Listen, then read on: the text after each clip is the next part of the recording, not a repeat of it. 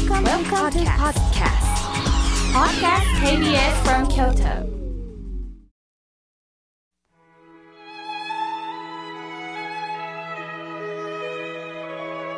改めまして僧侶の河村明慶です。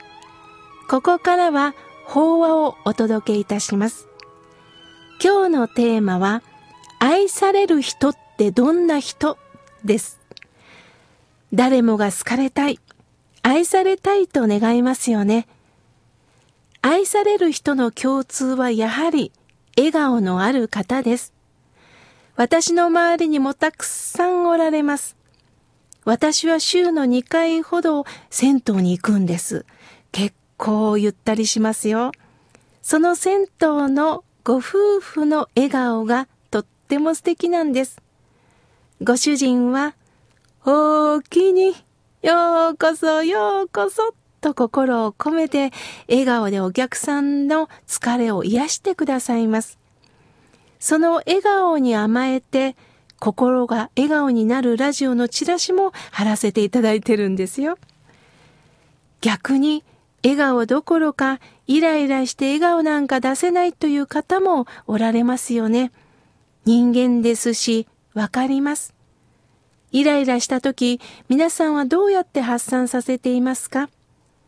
人間は怒りやイライラを溜めてしまうと、体に疲れという形で蓄積するそうです。先日ある方が、妙慶さんはどんな困難な出来事にも、最後には笑いに変えてしまいますよね、とおっしゃったんです。ありがたいお言葉です。私がどうして笑いに変えてるかというと、笑いには、どんなことも前向きに考えさせていただく不思議な効能があるからなんです。それは教えてくれた人がいます。私の実家は北九州市門司港なんですが、実家寺は西蓮寺というお寺です。モント総大さんにお笑い作家さんがいるんですね。侍光一さんという方です。これはペンネームで、寒い、来る、光る、一と書いて侍光一さん。寒いギャグに光が入ったらという意味だそうです。いつも笑いの紅葉についてお話しくださるんです。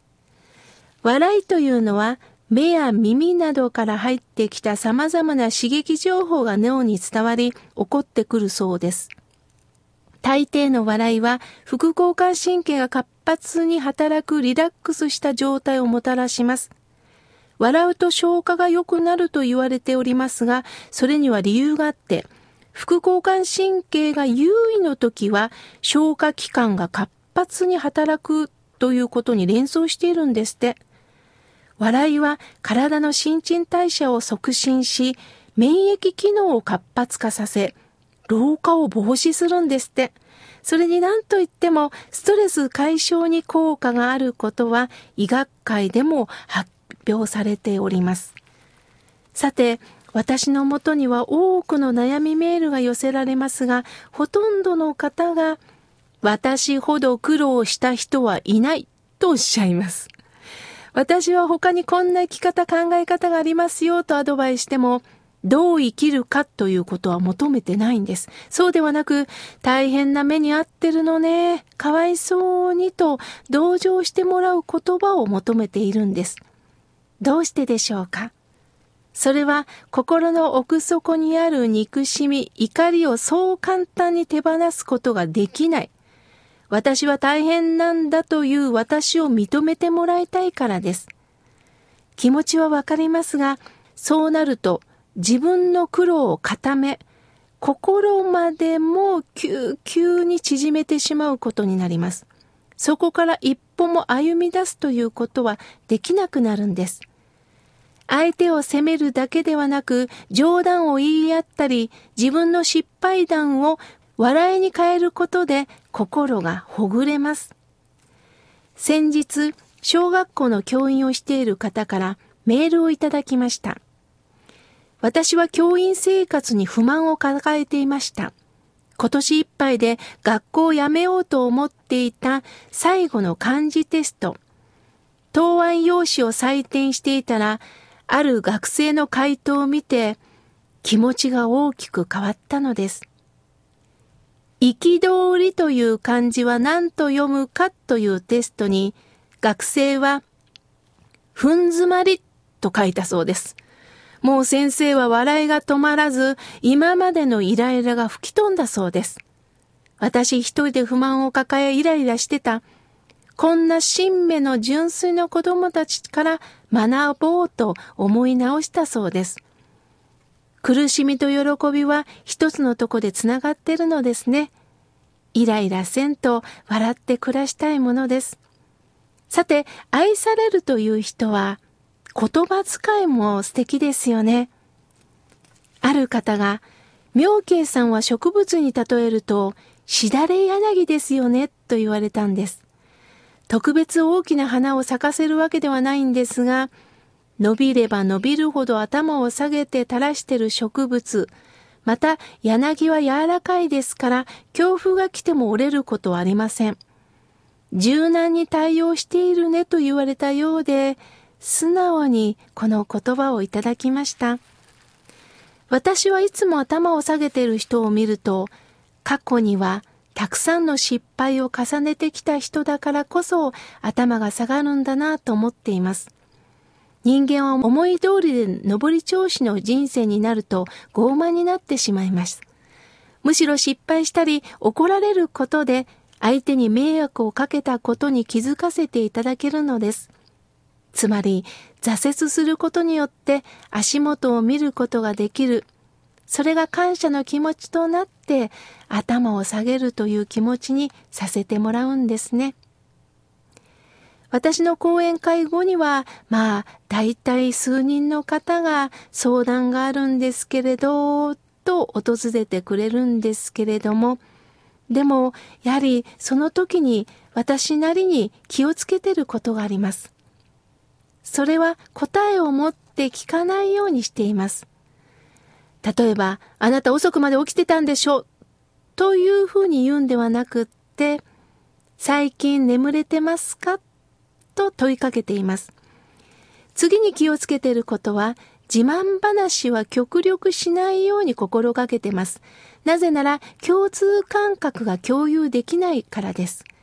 こちらの自慢話ばかりしていると、相手は同じ気持ちで接することはできません。お互いに同じ気持ちになれるような会話ってとっても大切なんですね。犬飼美智子さんという難民救済に関わった方は、人間というのは三つの言葉が身についていたら人間として出会いの扉は開かれるっておっしゃいました。その三つの言葉の一つはごめんなさいです。このごめんなさいがないとお互いが自己主張ばっかりで喧嘩になります。どんなことでもごめんね、悪かったね。そうして頭を下げ合うことはとっても大切です。逆にありがとうがない世界をガキと言います。このガキっていうのはまるでなんか子供さんに言うような言葉に聞こえますが、仏教では大人にもすべての人に言い当てられる言葉なんですね。そして犬飼さんは、ありがとうという言葉を使いましょうとおっしゃいました。やはりありがとうという言葉でお互いに感謝し合うということです。そして三つ目の言葉は、プリーズです。どうぞどうぞお先にお先にという言葉を掛け合うことはとっても大切です。どうぞお先にという言葉には争いはありません。仏教では争う心を畜生と言います。お互いがもっと私が先をあなたなんか関係ないわよと自分のことしか考えない心は畜生なんだよと教えてくださいます。親鸞上人というお坊さんは相手を踏みつけ、傷つけて、そして相手の苦しみに向き合えないことは悲しいことだとおっしゃいました。自分は特別な人間だと思い込み、他人を見下した気持ちでは人とは向き合えません。どんな時も、ごめんね、ありがとう、お先にどうぞ、その譲り合いの気持ちを持つ、その気持ちが豊かな心を作り、笑顔を出せる人、それが本当に愛される人ではないでしょうか？今日からぜひあなたも実践してみてくださいね。